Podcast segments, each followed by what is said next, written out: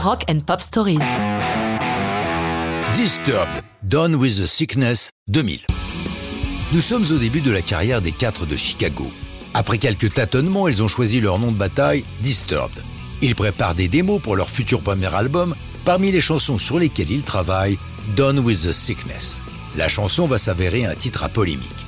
Le thème développé dans Done with the Sickness, c'est le regard de la société sur les gens différents n'entrant pas dans le moule mainstream. Ceux qui restent dans les rails des convenances les considèrent comme des malades. Le titre signifie accepter les autres comme ils sont, sans œillère, tout fonctionnera mieux. Bon, philosophie de comptoir.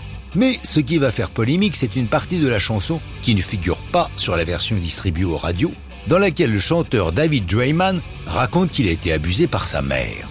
Pour lui, c'est une métaphore. Comment la mère société, entre guillemets, abuse de ses enfants parce qu'ils ne sont pas ce qu'elles auraient aimé qu'ils fussent. Tordu, non Évidemment, lors de la parution, tout le monde va prendre la métaphore au premier degré, à tel point que Drayman se désolera en disant Cette petite partie de la chanson a mis ma mère dans tous ses états. On peut la comprendre, non? Ma mère a été cool avec moi, c'était juste une image pour illustrer mon propos. Autre moment de la chanson qui a fait parler, c'est le cri simiesque poussé à plusieurs reprises par Drayman, une espèce de ouah. Comme il a subi une intervention chirurgicale pour des reflux gastriques, d'autant prétendent que ce hurlement n'est en quelque sorte pas voulu tel quel, mais est une conséquence de l'opération. Drôle de polémique que le chanteur ne prendra pas longtemps à désamorcer. L'album The Sickness est enregistré à la fin 99 et publié le 7 mars 2000.